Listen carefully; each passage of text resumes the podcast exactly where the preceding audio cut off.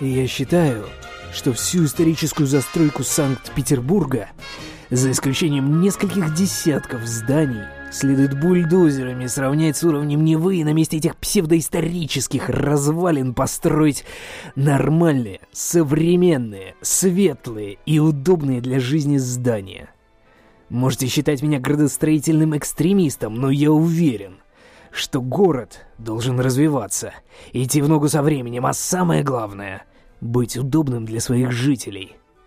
Когда я вижу, как очередная группка оголтелых активистов защищает очередной никому нахрен не нужный погаус, моего человеколюбия на них не остается.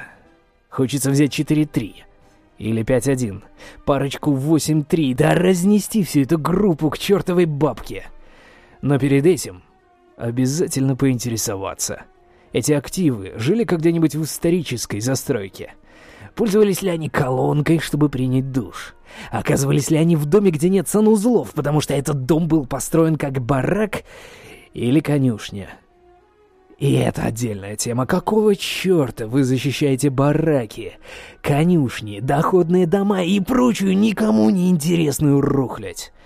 Эти дома не представляют никакого исторического интереса. Эти дома — гробы, в которых вы заставляете заживо сгнивать их жителей.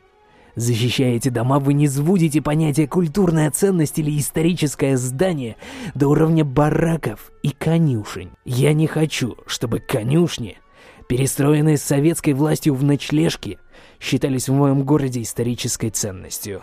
Я не хочу, чтобы будущее дома определяли залетные активисты из спальных районов, приезжающие на митинги. Сносить или не сносить дом должны определять только жильцы этого дома. А ваши, уважаемые активисты, мнения вообще никого интересовать не должно. Засуньте его себе в жопу. Thank you.